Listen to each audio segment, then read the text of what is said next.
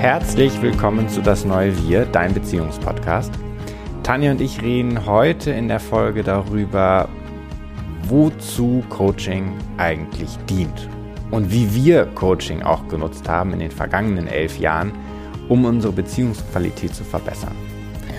Und ein ganz zentraler Punkt dabei ist das Thema Verantwortung. Denn ein Verantwortung für sein Leben zu übernehmen, ist wichtig, um sich als Urheber zu verstehen, um derjenige zu sein, der die Geschichte deines Lebens schreibt. Und das ist ein powervoller Standpunkt, denn von diesem Standpunkt aus, du bist der Urheber deines Lebens, kannst du neue Dinge gestalten, erschaffen, kannst die Richtung bestimmen, Entscheidungen aktiv treffen und bist nicht Spielball der Umstände. Und selbst wenn du krasse Leiterfahrungen gemacht hast, bist du derjenige, der bestimmt, wie du auf diese Leiterfahrungen antwortest.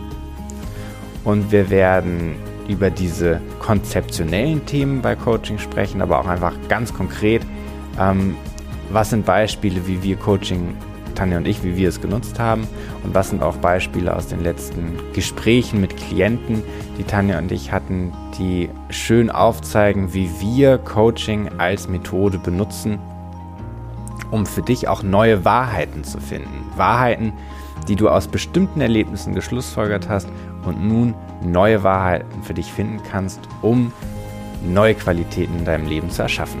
Wir wünschen dir ganz viel Vergnügen beim Zuhören. Wir freuen uns wie immer über Fragen. Und wenn dir der Podcast gefällt, freuen wir uns auch sehr darüber, wenn du ihn teilst, speicherst oder mit Sternen bewertest und uns auch liebend gerne Rezension schreibst, wo auch immer du unterwegs bist. Danke im Voraus und jetzt viel Spaß. Da sitzen wir wieder. Willst du noch die Tür zumachen? Damit wir das schreiende Baby nicht hören? ja, genau. Nee, damit es ein bisschen intimer ist.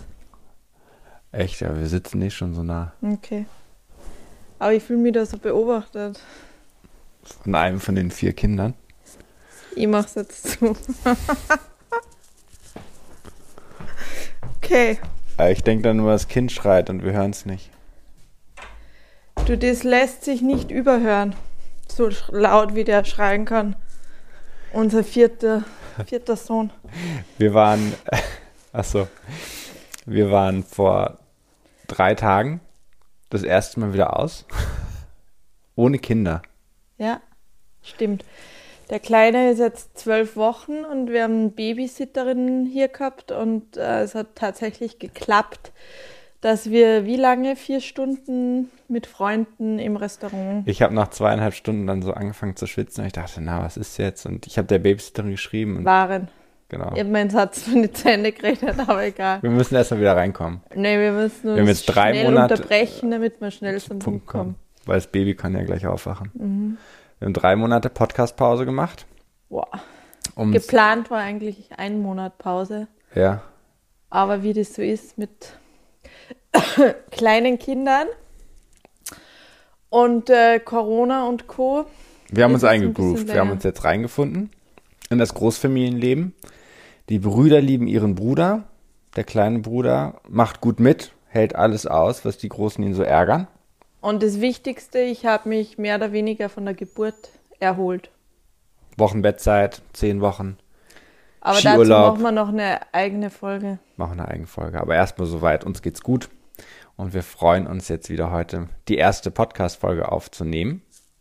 Sozusagen von der zweiten Staffel. Und wir haben überlegt, welch, lange überlegt, auch welches Thema wir nehmen.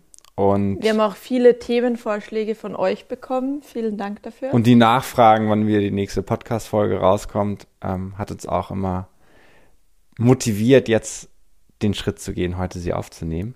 Und wir möchten gerne heute mit euch drüber sprechen, wozu oder wie Coaching dazu dient, deine Partnerschaft aufs nächste Level zu heben. Wie das eigentlich funktioniert, wie das für uns funktioniert hat, wie das in Coaching-Gesprächen funktioniert. Und wir haben uns auch schon, wir machen Coaching jetzt seit über zehn Jahren. Und wir haben uns dazwischen mal gefragt, wie kann man eigentlich eine gute Beziehung führen, ohne Coaching-Wissen zu haben? War für uns immer ein totales Rätsel. weil wir es ohne Coaching wären, wären wir so oft an Grenzen gekommen, wo wir gar nicht gewusst hätten, wie hätten wir das eigentlich aufgelöst. Und andererseits haben wir oft die beneidet, die null mit Coaching zu tun gehabt haben. Total. Weil äh, die sie oft einfach wenig Gedanken gemacht haben und ähm, einfach so das Leben leben und nicht wie wir dann jedes Ding so zerpflückt haben, wie wir das. Total. Und wir haben ja auch so tolle Paare in unserem Freundeskreis, die mit Coaching einfach überhaupt gar nichts zu tun haben, es auch nicht brauchen, die einfach ähm, naturgecoacht sind. Naturgecoacht zusammen sind. Auch von deinen Freunden aus äh, Österreich tatsächlich witzigerweise oft. So naturverbunden, bodenständige Paare. Das ist gar nicht wertend, sondern ich finde es total schön. Ich liebe auch einfach Österreich dafür, für diese Naturverbundenheit die sich über sowas gar keine Gedanken machen, über Konzepte wie Verantwortung und Macht und Hingabe oder Kontrolle und Vorwürfe. Ähm, genau, und trotzdem haben wir die Erfahrung gemacht und ist es ja auch interessant, dass wir so viele Anfragen auch kriegen und das einfach mega on vogue ist, sich auch Coaching zu gönnen und einen Blick von außen zuzulassen und dadurch halt auch sich persönlich weiterzuentwickeln und mit seinem Partner weiterzuentwickeln. Mir war das schon neu, als wir uns kennengelernt haben vor elf Jahren oder so. Oder so. Du hattest 2011. dein erstes, du hast dein erstes Coaching da schon gemacht gehabt. Genau, also ich habe 2008 mein erstes ähm, intensives Coaching-Wochenende erlebt, ähm, weil ich immer auf der Suche war, auch viele Fragen gehabt habe und ähm, nach den Toten meiner Eltern halt auf jeden Fall was gebraucht habe, ähm, was mir da weiterhilft, um aus diversen, das Leben ist so scheiße und ungerecht, ähm, rauszukommen und mir ein schönes Leben zu, zu erschaffen. Und du hast mich dann gefragt, ob ich nicht auch ein Coaching machen will. Und ich habe erstmal gesagt, nein. Ich wusste gar nicht, was das ist. Und ähm, konnte mir da wirklich nichts drunter vorstellen erstmal. Gar nichts. Ich habe das noch nie gehört. Und es ist so, heute denkt man, hä, wie kann das sein, dass du nie was vom Coaching gehört hast? Aber vor zehn Jahren war das irgendwie noch gar nicht so angekommen. Psychotherapie kannte man natürlich, aber auch eher geprägt durch USA und durch Krankheitsbilder und so. Genau, und das brauchst du, wenn du halt ein Psycho bist quasi. Und so war die Meinung und ähm, ein Coaching hat man gar nicht noch gehört, genau. Nur für Beruf, also für Erfolgsthemen war das damals schon, kannte man das natürlich irgendwie schon oder vom, vom Sport, aber was ähm, persönliche Weiterentwicklung angeht, war das schon noch ein ziemlich unbeschriebenes Blatt für mich. Und du hast dann ähm, ein paar Wochen später hast du mich nochmal gefragt, ob ich das machen will. Und ähm, irgendwann habe ich gedacht, ja komm, schaust du mal, was das da ist, was die von dir will. Und wie war das dann für dich? Mind blowing. Warum? Ich glaube, ich habe da zum ersten Mal seit so vielen Jahren wieder geweint und mich wahrgenommen und wieder so eine krasse Man muss sagen, das Coaching ist ein Wochenende gegangen in Stuttgart, oder? Und äh, ich habe gesagt, du solltest da dein Hotel buchen. Chris hat natürlich nicht das Hotel gebucht. Und dann war es ausgebucht und dann hat er das ganze Wochenende im Auto schlafen müssen. Es war voll schön. Es war voll kalt. Voll schön. genau. Also ich liebe es im Auto zu schlafen, muss man dazu sagen. Ich liebe es, ist ein Abenteuercharakter, man ist so alleine draußen im Auto, hört seine Musik und so. Ich fand es total romantisch. War voll passend für das Wochenende auch eigentlich. Ja, danach war es Arschkalt war es, okay. oh. Und ich ja. bin hingefahren und man hatte so vorbereitende Fragen, das weiß ich auch noch. Also so wie man, so wie man sich auf ein Coaching-Gespräch ja auch vorbereitet, was ist meine Frage, was möchte ich verändern, was ist so irgendwie mein mittelfristiges Ziel, was ich damit irgendwie erreichen will mit dem Coaching-Gespräch, was will ich auflösen. Und dann äh, habe ich natürlich nicht gemacht vor dem Training und bin dann auf der, auf der ja, mache ich auf dem Weg hin.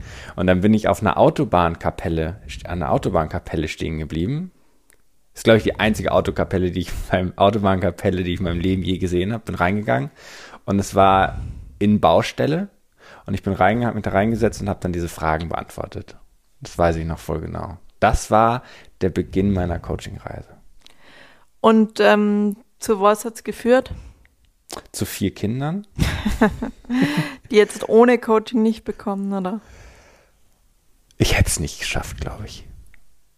Mental, oder? Ja. Ich glaube, wir hätten, wir, wir haben ja schon intensiv gestritten, auch in den ersten Jahren. Ich erinnere mich an den einen Streit. Ähm, wir, wir haben in München gewohnt. Du hast in München gewohnt, ich bin ja dann bei dir eingezogen. Und Anna, unsere beste Freundin, die schon Coach war zu der Zeit, hat unter uns gewohnt.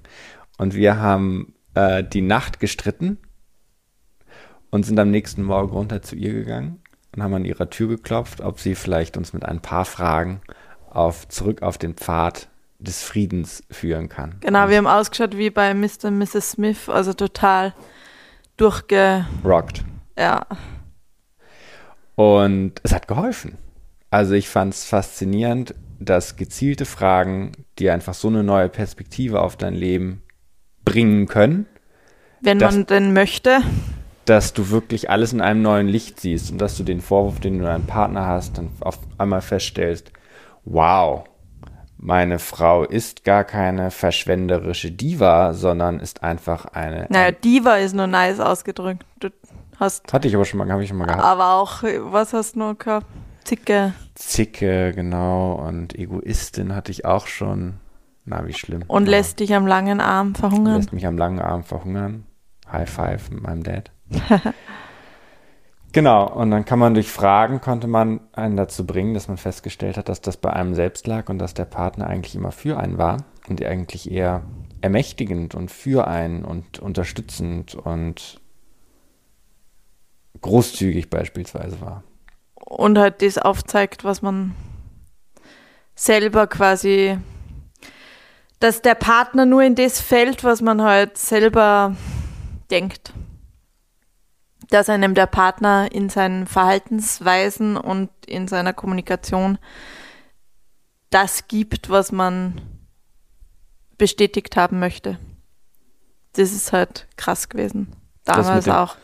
Und auch, du, du hast ja damals keinen Kontakt zu deiner Mama gehabt.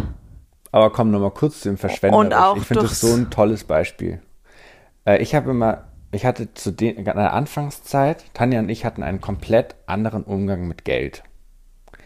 Und mein Vorwurf an Tanja war zu der Zeit, du verschwendest die Kohle.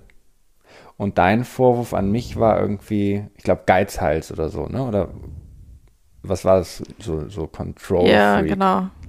Korinthenkacker. Korinthenkacker, danke. Ein Buchhalter.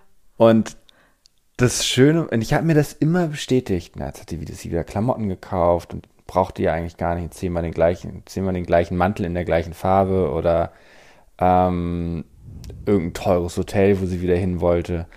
Und das Absurde war dann, dann haben wir das Coaching-Gespräch dazu geführt und wie du dieses Verschwenden von Geld oder wie ich das Verschwenden von Geld dann neu sehen konnte als Investieren von Geld, weil du ja tatsächlich war es Also Coaching ist einfach so, schönreden. Es ist einfach schönreden.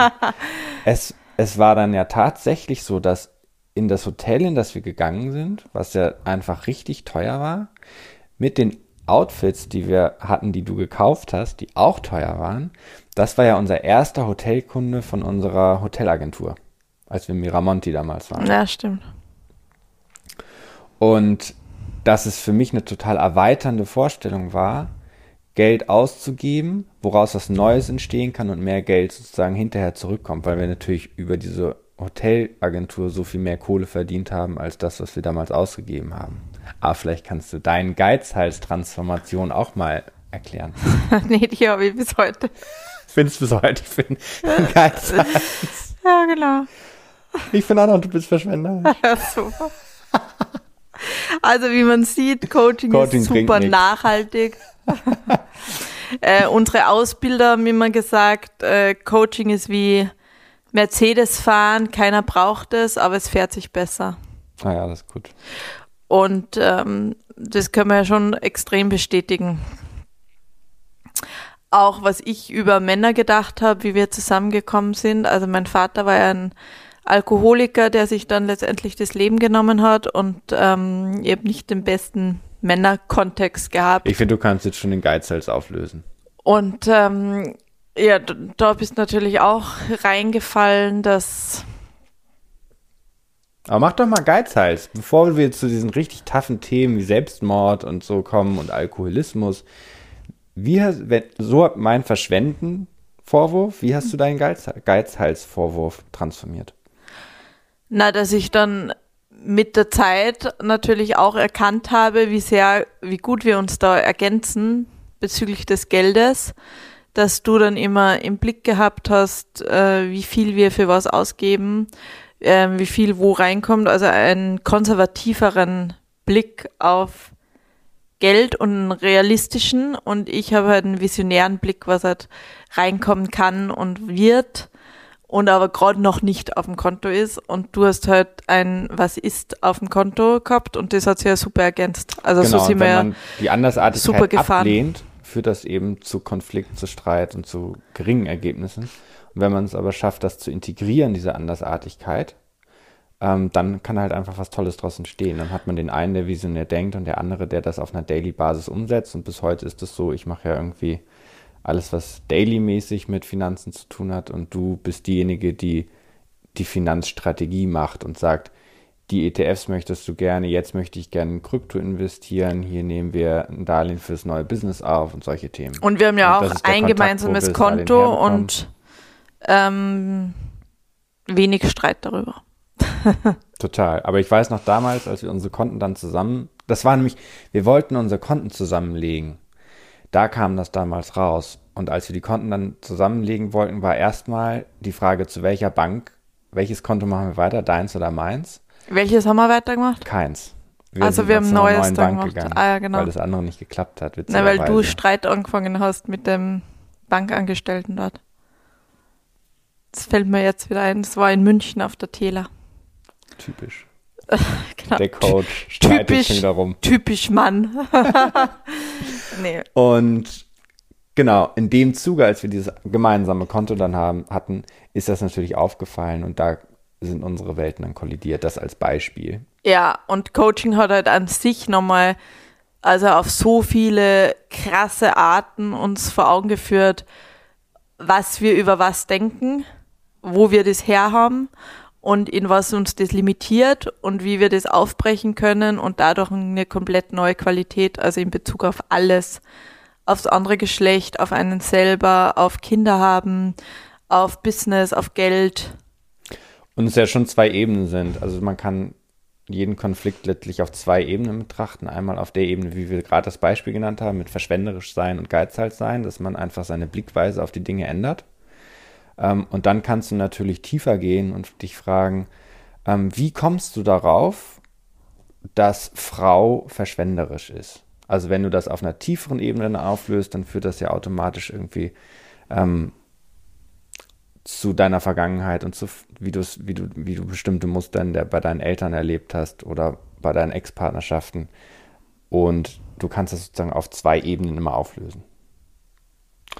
Und ich hatte letzte Woche ein ganz spannendes Coaching-Gespräch, wo es um das Thema Verantwortung ging.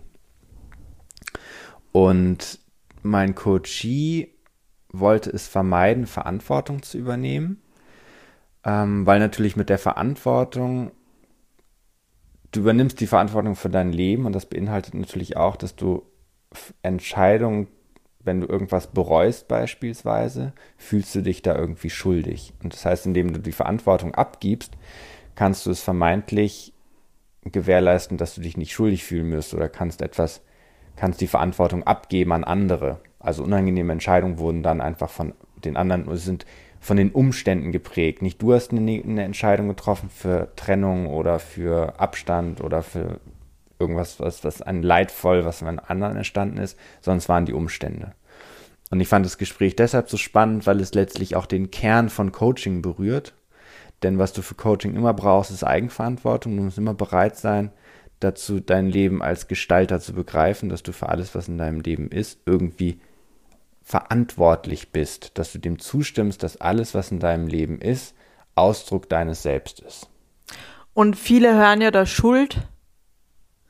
Und wie kann ich quasi verantwortlich dafür sein, dass meine Mama gestorben ist, wie ich 17 war, oder mein Vater sich das Leben genommen hat. Ja, super Punkt. Und ähm, das ist damit ja nicht gemeint, sondern das, was ja auch in dem Wort schon drinnen liegt, ist quasi, äh, dass du wieder den, die, das Steuer in die Hand kriegst durch gezielte Erkenntnisse, was du beim Coaching bekommst, ähm, um quasi so darauf zu antworten, was dir passiert ist, dass du ein Leben hast, was haben willst.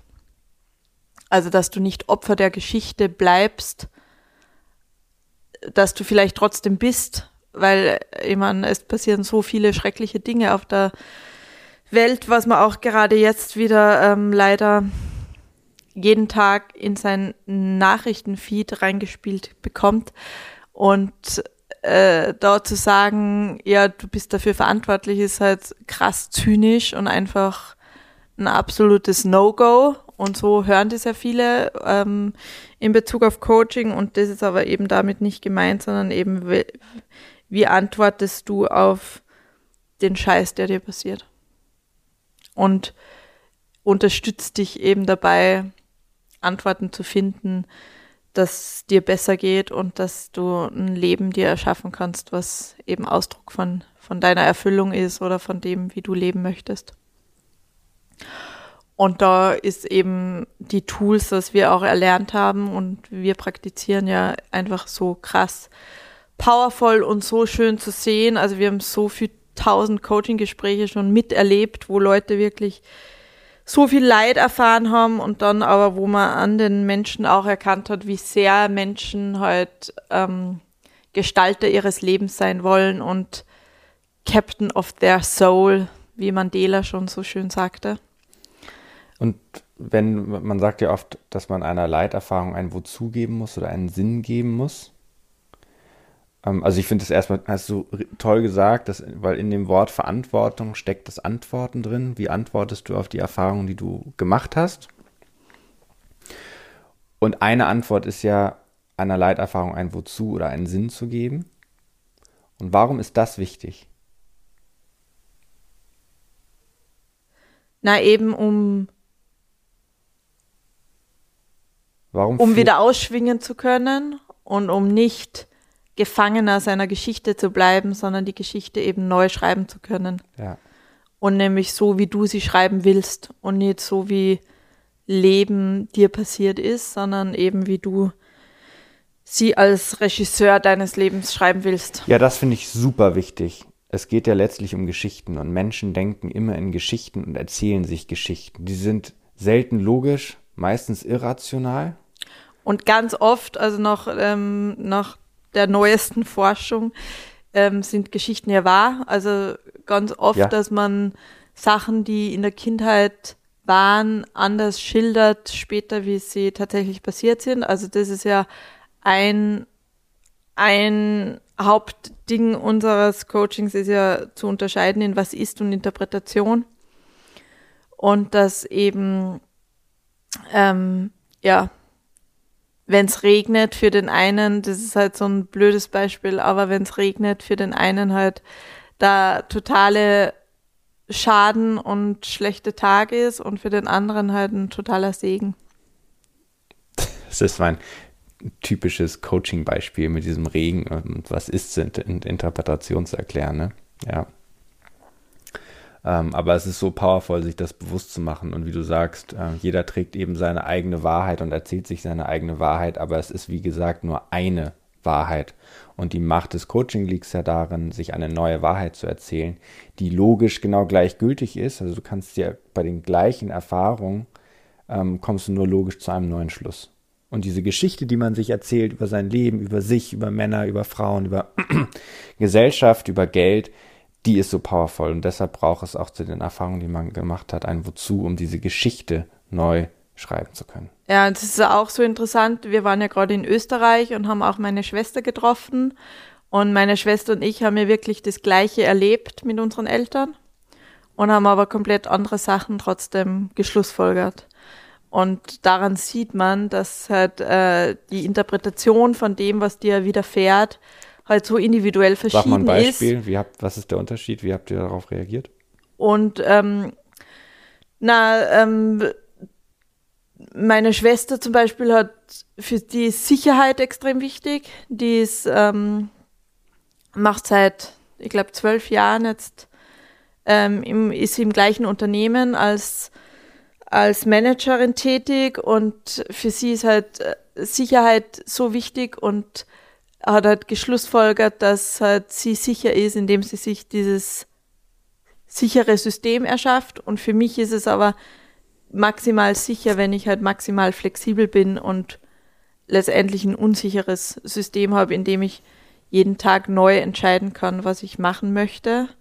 Und bin halt selbstständig und kann mir ja alles selber aussuchen, so. Und äh, also ganz viele Beispiele, ja, aber so wie man halt von den gleichen Erfahrungen halt andere Sachen ähm, schlussfolgert und dann sich ein dementsprechendes Leben erschafft. Und wenn man was ändern will, dann lohnt es sich halt, äh, sich seine Schlussfolgerungen anzuschauen und gegebenenfalls zu ändern. Seine Interpretationen, seine Konzepte und Kontexte und Meinungen über dieses und jenes. Und was dabei, was bei Beziehungen insbesondere so spannend ist, dass beide Paare zusammenpassen.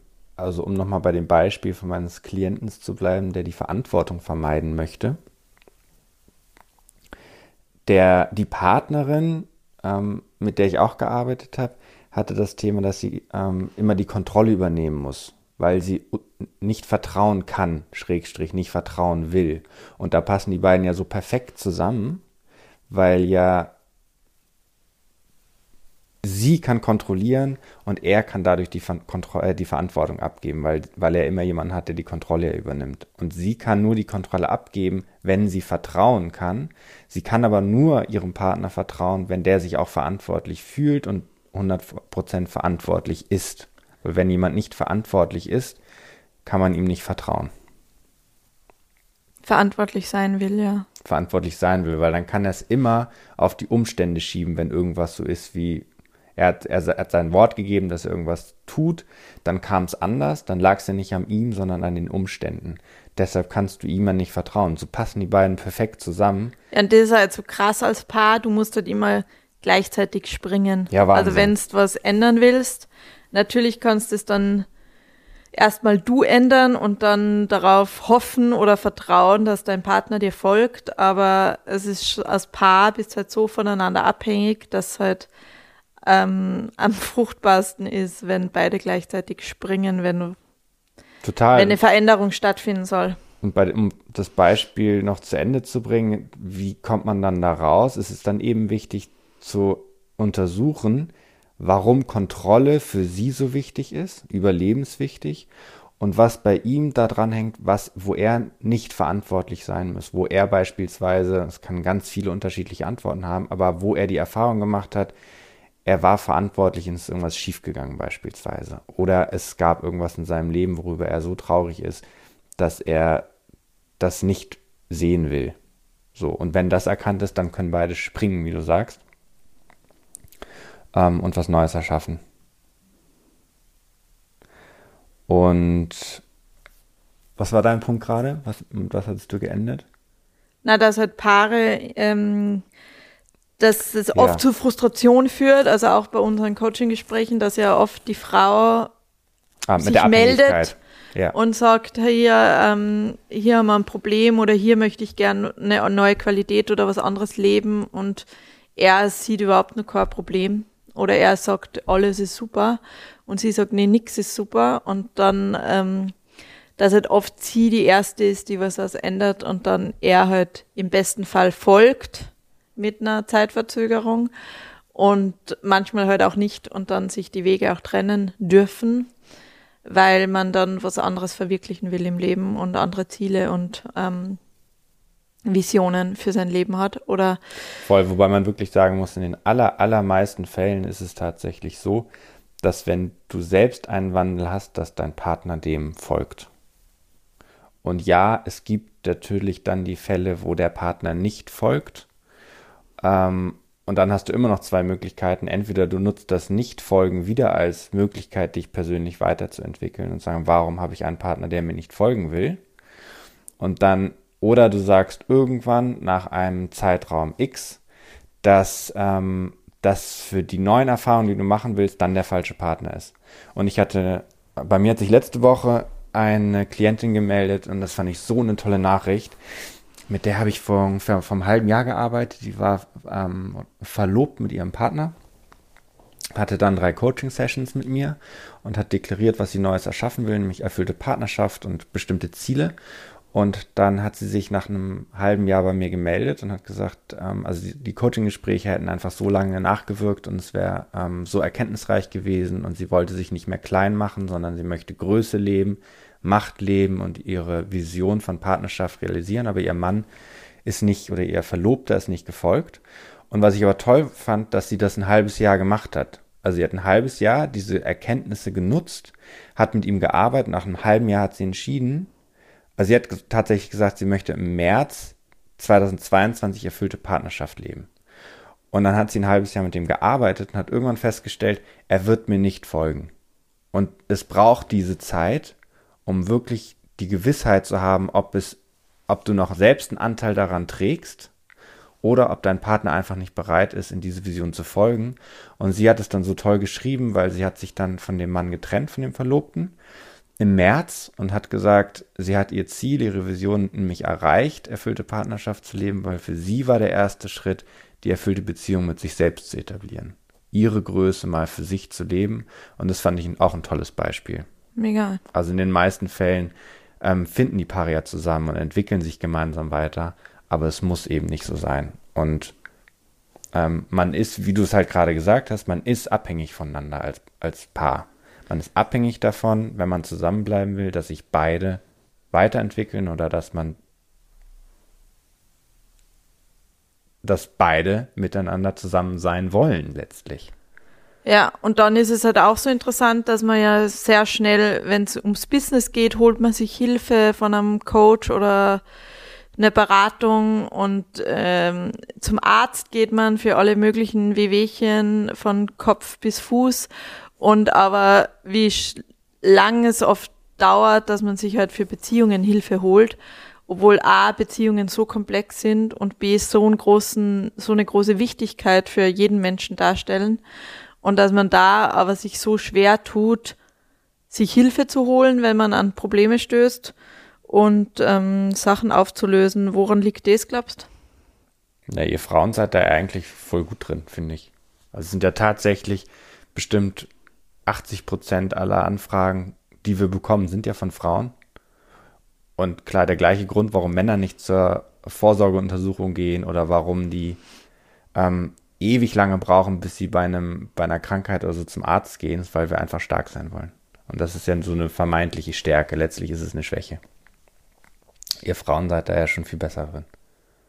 Und was würdest Frauen raten, wenn der Mann sagt, ähm, nee, ich, ich brauche kein Coaching? Mach du das mal, entwickel dich weiter, aber für mich ist das nichts. Ich würde wirklich sagen, dass ein Einzelgespräch, es ist so gewinnbringend. Also diese Erfahrung, einen Partner zu haben, auch wenn er im ersten Schritt nicht ins Coaching folgen will, du kannst so krasse Erkenntnisse erstmal genau daraus gewinnen. Und dann kannst du weiterschauen, so wie wir es gerade gesagt haben, habe ich noch eine eigene, kannst dann untersuchen, habe ich eine eigene Verantwortung darin, worin ich folgen darf, weil ich eine negative Meinung über Männer habe, weil ich ähm, mich irgendwie ähm, vor dieser Abhängigkeit mit Mannsein äh, fürchte, weil ich bestimmte Erfahrungen gemacht habe also weil ich unabhängig bleiben will. Ähm, also du wirst auf jeden Fall massiv viel lernen in den Gesprächen über dich. Und das kommt dir zugute, entweder mit dem Partner, mit dem du jetzt zusammen bist, oder in, in der Beziehung, die du dann nach dem Partner haben kannst. Und was ich immer gut finde, ist halt konsequent sein. Also zu sagen, was man will und dafür einzustehen. Und oft weiß man ja nicht genau, ob das, was man will, aus einem Mangel heraus ist oder aus Fülle heraus. Weißt du, was ich meine? Also dieses, die nörgelnde Ehefrau, die an einem rummeckert, weil man irgendwas anders machen soll. Das ist ja so dieses Beispiel von aus einem Mangel heraus etwas wollen. Ja, und auch nachvollziehbar, weil dieses, dieser Selbstoptimierungswahn, der ja auch ähm, kursiert, Ja. dass man irgendwie alles, irgendwie dein Sixpack und ne, die Mega-Beziehung und äh, das Mega-Aussehen und b- super Kinder und alles soll irgendwie top-notch sein, so. Ja. Und äh, dass da manche auf Widerstand gehen und sagen, was soll ich noch irgendwie verändern, ähm, ist auch nachvollziehbar.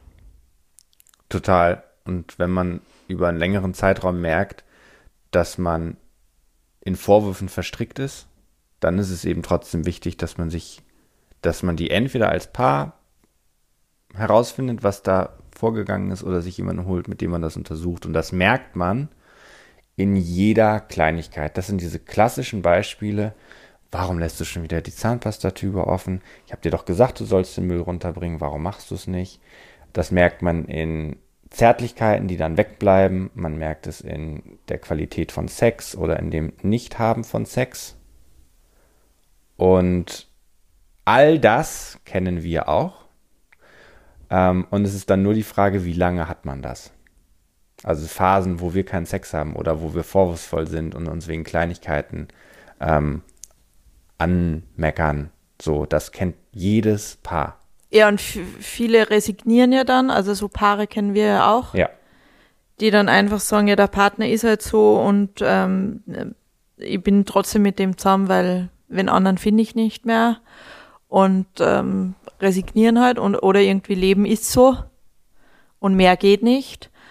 Und ähm, da ist halt schon so krass zu erkennen, wenn du halt jetzt ein gemeinsames Coaching machst, wo es halt an den Kern von bestimmten negativen Kontexten herankommst und die auflösen kannst, was dann für eine Qualität möglich ist in Partnerschaft und wie geil Partnerschaft eigentlich dann sein kann und wie sehr man sich dann, also wie viel krasser das halt geht, so. Und die Frage vielleicht nochmal an dich. Ich meine, du bist ja mit mir zusammengekommen. Ich hatte keine Ahnung von Coaching. Ich weiß auch zum Beispiel am Anfang, ich konnte gar nicht streiten. Ich bin Einzelkind. In allen Partnerschaften vorher, würde ich sagen, bin ich eher dem Streit davongelaufen.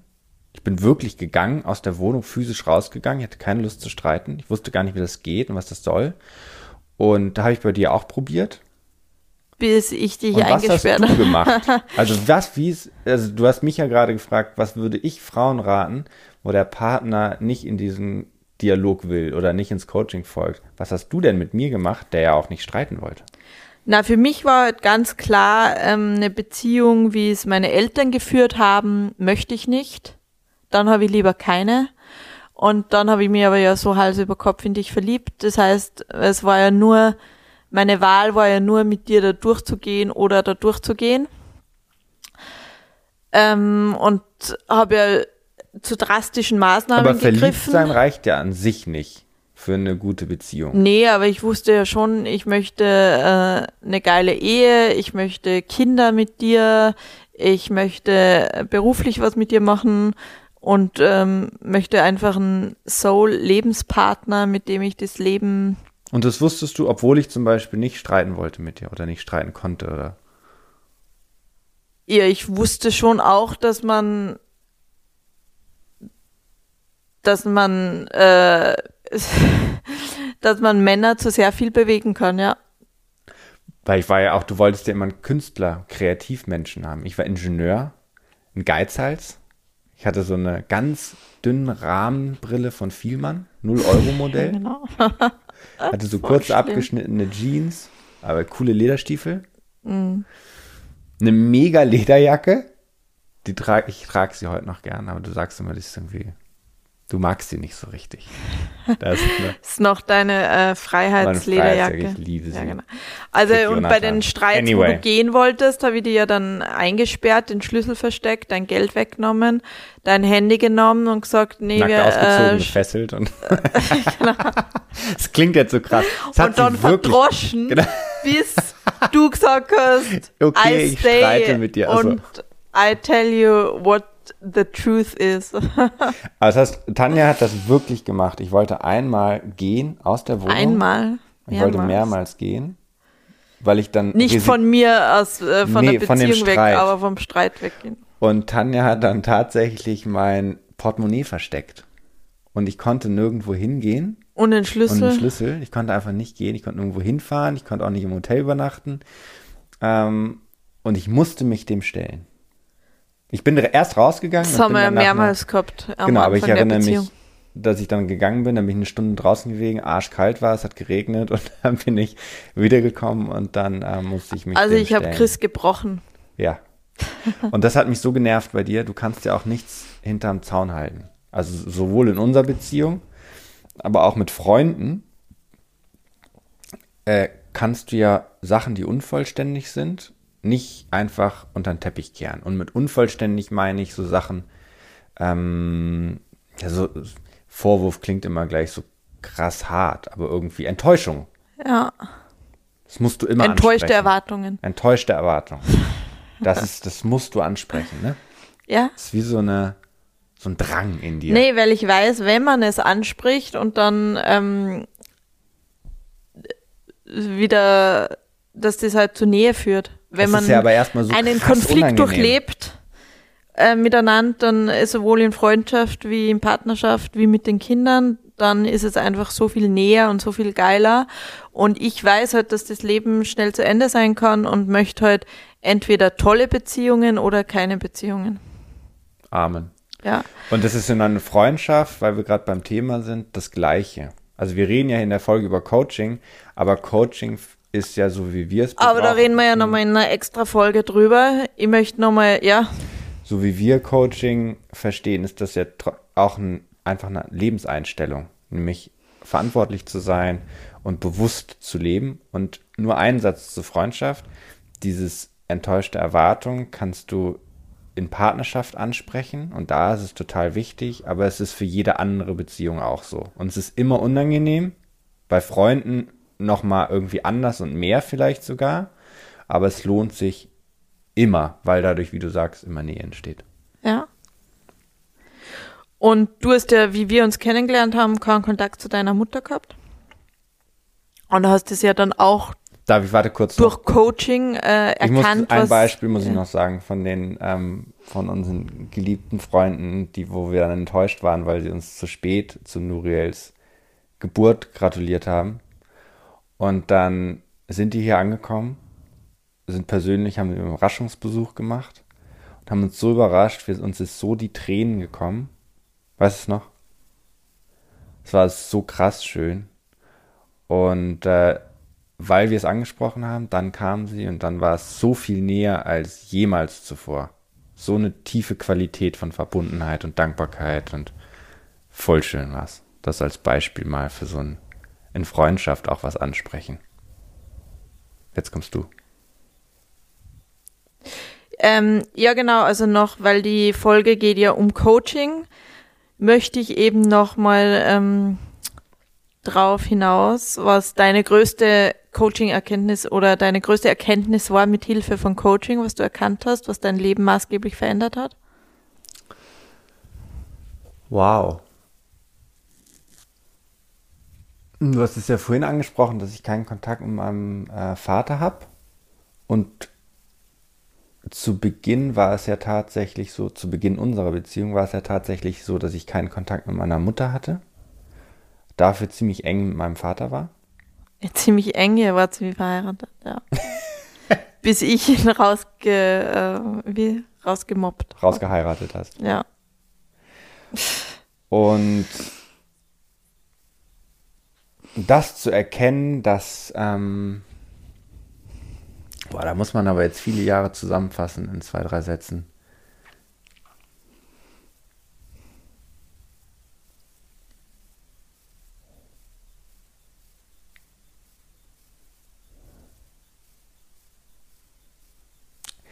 Ich glaube, die größte Erkenntnis ist, weiß nicht, ob ich das auf eins reduzieren kann, aber irgendwie authentisch leben in dem Sinne, dass man Muster, die man vorgelebt bekommen hat, nicht einfach kopiert und weiterführt, sondern dass man eigenständige Entscheidung trifft, wie man leben will. Dass ich eben bewusst darüber bin, ich will nicht die Werte meines Vaters leben.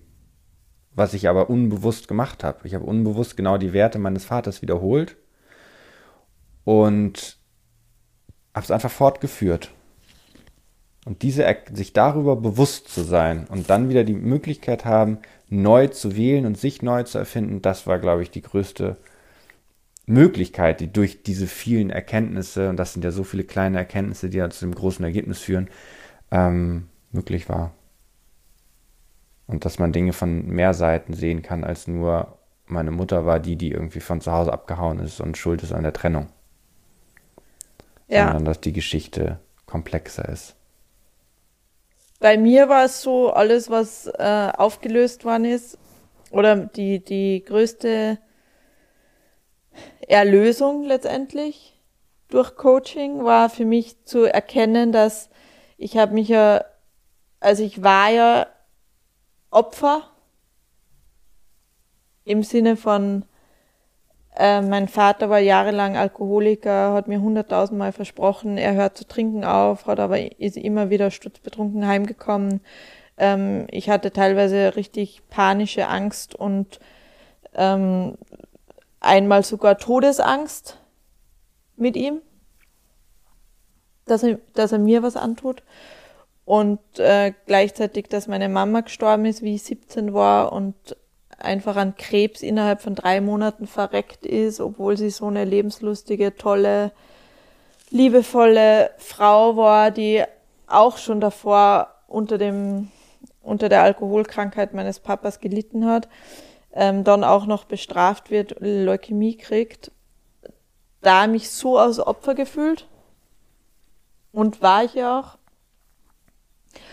Und dass, ähm, dass ich genau in der gleichen Dimension das zurückgezahlt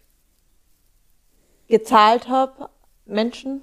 Also dass ich teilweise auch ein richtiges Arschloch war durch das, dass ich mich so als Opfer gefühlt habe und auch war, ähm, das war für mich die größte Erlösung zu sehen, dass alles, was einem hm. widerfährt, dass man das auch auf unterschiedlichste Arten heimzahlt und auch an Menschen heimzahlt, die nichts dafür können. Ja, das ist natürlich ein wichtiger Punkt. Ja. Und, und dass man das nicht möchte, sondern dass man sich quasi von sowohl dem einen wie dem anderen befreit und dann eben wieder die Urheberschaft für sein Leben leben kann, das war für mich halt mega powerful und hat für mich den Major Change gebracht, sich nicht mehr als Opfer zu fühlen, sondern eben als Urheber. Als Opfer fühlen, dann zum Täter werden und kannst, das aufzulösen. Kannst du ein Beispiel sagen, wie man, wie du mit diesen Leiterfahrungen Täter warst oder wie du es heim, nicht heimgezahlt hast, wie andere darunter gelitten haben, ist erstmal sehr abstrakt.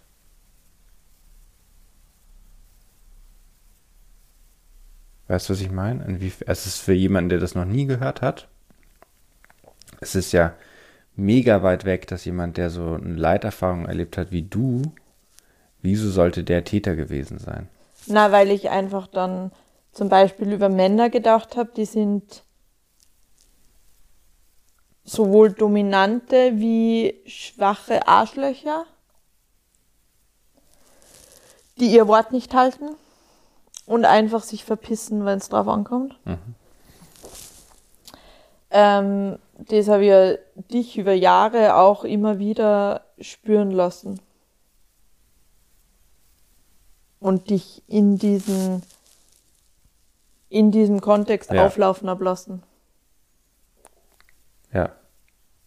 Genauso wie bei mir meine Mutter von einem Tag auf den anderen weg war. Ähm, und ich den Vorwurf hatte, sie lässt mich alleine. Ich wusste und nicht, sie ist wo eine sie Rabenmutter. Ist. Und sie ist eine Rabenmutter und kümmert sich nicht um mich, sagt nicht, wo ich bin. Und ähm, zahl das nicht nur ihr heim, solange ich den Vorwurf an sie habe, sondern dir. Und du hast völlig recht, das ist letztlich die größte Erkenntnis, die man hatte, dass man vermeintlich Opfer war und es aber so krass heimgezahlt hat, und zwar genau den Menschen, die man am meisten liebt. Stimmt. Und das ist so krass unangenehm. Und der Moment, das zu erkennen, tut auch weh. Und darin, deshalb das Wort Erlösung ist natürlich auch powerful. Stimmt. Und halt ähm, nicht nur Menschen, also ich habe es ja nicht nur dir dann heimgezahlt, sondern ja auch meinem Vater, also mit, mit, er war ja einfach auch, also es gibt ja zu jeder Geschichte gibt es ja einfach eben 100 Realitäten und er war ja eben auch einfach ein traumatisiertes, geschlagenes Kind ja. von einem traumatisierten Kriegsrückkehrer, der in Russland angeschossen worden ist, wo sein bester Freund neben ihm erschossen worden ist, der von Russland heimgegangen ist, dann mein Vater bekommen hat, sich eigentlich ein Mädchen gewünscht hat, damit nie wieder wer in den Krieg ziehen muss, dann mhm. aber einen Jungen bekommt und ähm, war ja so geräuschempfindlich durch diesen Schuss an der Schläfe, dass jedes Weinen und ich meine, jetzt wir drehen schon fast durch, wenn die Kinder, wenn das Baby schreit quasi zu lange. Mhm. Und äh, dann nach diesen traumatischen Erlebnissen, wenn mein Vater geschrien hat, der ihn einfach verprügelt hat. Und das ist halt ähm, mitunter ein Grund, warum der Alkoholiker worden ist und äh, Depressionen hatte. Und für das, da, was er erlebt hat, hat er sich schon krass zusammengerissen, hat mich nie geschlagen und hat quasi schon diesen Circle durchbrochen, so gut er es konnte. Ja, darin liegt ja letztlich die Transformation, dass du, wenn man ihn vorher oder wenn du ihn vorher als schwach wahrgenommen hast, dass du ihn dann ja wieder als stark wahrnehmen kannst, weil du dir bewusst machst, dass er wieder aller Umstände, unter denen er groß geworden ist, so mit dir sein konnte. Und ja. das war das Beste, sich bewusst zu machen, dass das das Beste war, was er geben konnte. Und klar mich voll oft enttäuscht hat und voll oft nicht sein Wort gehalten hat und aber voll oft sein Wort gehalten hat und mir voll viel Liebe gegeben hat. Nämlich welches größte Wort hat er dann gehalten letztlich? Als Vater. Dass ich sicher und gut erwachsen werde. Ja. Und mit einer extremen Resilienz. Weil, ähm, weil ich das mit ihm erlebt habe. Ja. Und, äh, und ich, ich ihm aber ja auch mega heimgezahlt habe und Kontakt abgebrochen habe und mich, wenn er angerufen hat, nicht gemeldet habe und so weiter. Also ihn auch bestraft habe mit Nichtkommunikation. Das Verhalten und in, ja, Wobei das ja auch immer nur. Und ihn auf Distanz dann auch gehalten habe. Und das ist ja auch immer nur ein Standpunkt, ihn bestraft. Es ist in bestimmten Erkenntnisprozessen wichtig, sich auf den Standpunkt zu stellen, dass man jemanden dann bestraft hat, in Anführungsstrichen. Aber wenn man diesen Erkenntnisprozess durchlaufen hat, ist es ja auch ganz wichtig, sich einfach als neutraler Gestalter seines Lebens wahrzunehmen, weil es natürlich auch ganz wichtig ist, sich von einer zerstörerischen Energie sozusagen abzugrenzen das ist ja total wichtig, auch den Kontakt zu beenden, wenn es sonst für einen selber so negative Konsequenzen hat. Genau. So, und dann hätten wir diesen Kreis eigentlich komplett. Also man erlebt sich sehr, sehr häufig als Opfer. Es gibt eine andere Sicht zu den ganzen erlebten Dingen, wo man auch der Täter war, weil jedes, du kannst nicht Opfer sein, ohne auch Täter zu sein. Und die dritte Position, die beides ineinander auflöst und vereinigt, ist dann der Urheber und der Gestalter deines Lebens. Und da sind wir dann auch wieder bei dem Wort Verantwortung, was wir äh, vorhin angesprochen haben. Du übernimmst die Verantwortung für dein Leben, für alle, Erfahr alle Erfahrungen, die du gemacht hast in deinem Leben. Dem stimmst du zu, den gibst du deine Stimme und weißt. Ohne sie gut zu finden. Immer. Ohne sie gut zu finden, stimmt, ganz wichtig, weil das wäre Schönreden. Du gibst ihm deine Stimme, das ist Ausdruck deines Seins. Du weißt, wozu du sie erlebt hast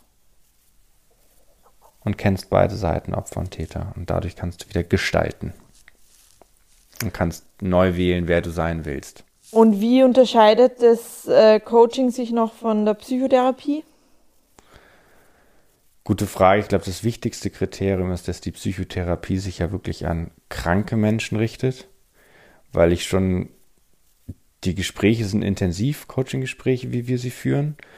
Und denen kannst du, glaube ich, nur als gesunder Mensch sozusagen angemessen begegnen. Ich glaube, wenn man sich diese Standpunkte auch gerade, wie hast du etwas heimgezahlt oder wie warst du auch zu anderen Menschen, da gehört schon eine gewisse innere Stärke dazu, sich das anzutun, diesen Schmerz zu spüren, um dann erlöst zu sein davon. Und ich glaube, das ist ähm, für manche auch einfach zu viel. Und ich glaube, dass ähm, bei Krankheitsbildern auch einfach andere Methodiken hinzukommen müssen. Und wie gesagt, wir sind keine Therapeuten, sondern Coaches. Ja, und ähm, was auch noch ganz ein elementarer Begriff ist dann in diesem ganzen Circle, ist ja das Wort Vergebung. Also dass das durchs ja. Coaching und durch den ganzen Prozess, den man da durchläuft und durch den Werkzeugkasten, den wir auch anwenden, dann dem Coachie die Möglichkeit geben, ähm, Situationen, die er scheiße gefunden hat, zu vergeben, sich selber zu vergeben, Menschen, die ihm was angetan haben, zu vergeben. Und das ja am Ende so mega powerful ist, weil du ja dann vergibst für dich selber und ähm, dadurch wieder Gestaltungsfreiheit gewinnst. Und was in dem Zuge aber auch letztlich wichtig ist, das Anerkennen. Also wir reden ja darüber, dass du dich oft als Opfer der Umstände erlebst und deshalb ist Vergebung so wichtig, dass du dem vermeintlichen Täter vergibst. Und es ist aber auch wichtig anzuerkennen, das, was wir gesagt haben, du hast es immer auch irgendwie heimgezahlt, dass du anerkennst, du warst auch nicht immer nur ein Unschuldslamm. Du hast auch zurückgeschlagen. Gerade wenn man über Beziehungsstreitthemen spricht in der Beziehung ist ja immer alles auf irgendeine Art und Weise ausgeglichen und even. Es geht nicht anders. So funktioniert das Universum nach Ausgleich. Und deshalb kannst du davon ausgehen, dass wenn du dich als Opfer erlebst, dass du das auch irgendwie heimgezahlt hast, aber auf einer ganz anderen Ebene in den allermeisten Fällen, was auch wichtig ist.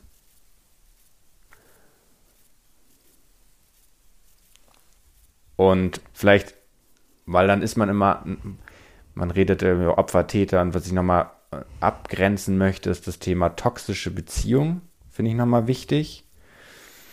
Ähm, wo ja eine Trennung super wichtig ist. Und ganz oft jemand, der in einer toxischen Beziehung, Narzissmus ist ja auch ein Klassiker, der einfach ganz oft auftaucht, wenn man über Beziehungen redet und über toxische Beziehungen.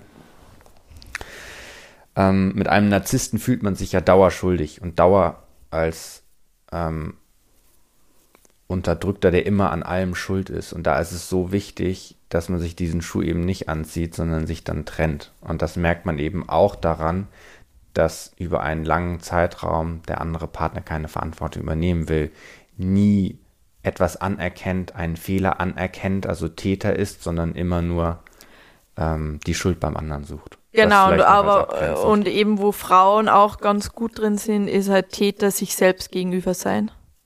Inwiefern meinst du?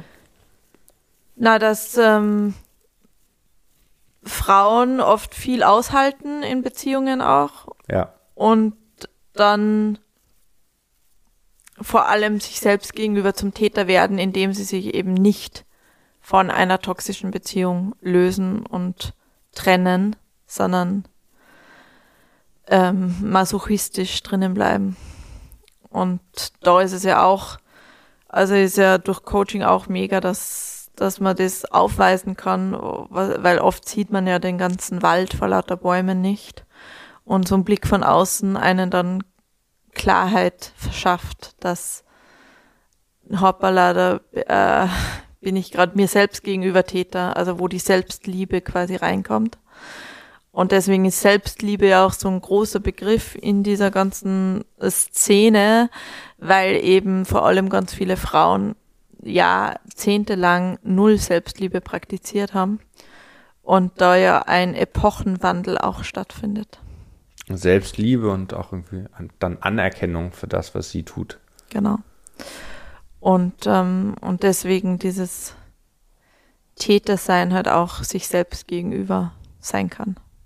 Meldet euch gern, wenn ihr zu den Themen Fragen habt, würde uns auch sehr interessieren, weil wir natürlich viel mit ähm, erstmal neuen Begriffen ähm, arbeiten. Opfer, Täter, Gestalter seines Lebens, Verantwortung, anerkennen, zustimmen. Wenn ihr da Fragen zu habt, würde uns total interessieren, ähm, ob das für euch verständlich ist, ob ihr dann Detailfragen zu habt, dann kann man da vielleicht auch in den kommenden Folgen oder bei uns auf Instagram drauf eingehen. Mich würde das total interessieren, ob das ähm, für euch alles nachvollziehbar ist. Genau, und dann arbeitet der Coaching sehr viel äh, kognitiv. Und äh, wir sehen das halt als einen Aspekt, aber wenn du eben Heilung erfahren willst in einem bestimmten Bereich, dass Raten wir zu Sex. Ja, genau, dass äh, eben Körper, Geist und Seele berührt werden wollen und ähm, ja, da wir auch an einem umfangreichen Programm gerade arbeiten. Genau, also was wir arbeiten ja letztlich mit einer Gesprächsmethodik, mit gezielten Fragestellungen, Unterscheidungen, Auflösung und weil du das ansprichst, Körper, Geist und Seele, Reisen ist für mich einfach auch ein Teil von Heilung. Sex ist auch ein Teil von Heilung, Sport ist ein Teil von Heilung. Also es gibt so viele Aspekte und wir decken eben einen kleinen Bereich bei diesem Thema der Weiterentwicklung ab. Aber einen sehr großen. Einen sehr großen, weil dieser innere Kommentator, der begleitet dich einfach den ganzen Tag. Und der redet mit dir und der sagt dir, wie du die Welt findest. Und da ist es schön, wenn man darüber Einfluss hat, was dieser Kommentator einem den ganzen Tag erzählt. Still ist es in unserer Wohnung. Die Türen sind zu, ich höre nichts. Nee, das hat gut geklappt. Das hat gut geklappt. Genau, also von uns ein High Five für Coaching. Es ist einfach immer wieder ein, äh, ein wahnsinniger Augenöffner, wo man vielleicht im Dunkeln tappt und äh, ein, eine wahnsinnige Möglichkeit, seine Lebensqualität zu erhöhen oder seine Partnerschaftsqualität zu erhöhen. Und ähm, wir, also es, man ist quasi nie am Ende, es hört nie auf, die Reise, es ist einfach eine Reise. Wir nehmen auch immer wieder gerne Input von außen in Anspruch, wenn wir irgendwo einen Haken haben. Und ähm, ja, können uns einfach nur wärmstens weiterempfehlen, weil es einfach das Geiste ist. In diesem Sinn, danke fürs Zuhören. Wir wünschen euch einen schönen Tag und eine schöne Nacht, je nachdem, wo du gerade bist, sitzt, liegst oder stehst oder läufst, spazierst. Und freuen uns auf Feedback von dir, wenn dir die Folge gefallen hat. Freuen wir uns sehr über eine Bewertung, wo auch immer du unterwegs bist, auf Apple Podcast oder wenn du uns speicherst auf Spotify oder teilst und deinen Bekannten von uns erzählst. Ganz liebe Grüße hier aus unserem Wohnzimmer in Berlin. Ab jetzt gibt es wieder eine Folge jede Woche. Bye bye. Ciao. Ja, es hat auch gut geklappt jetzt.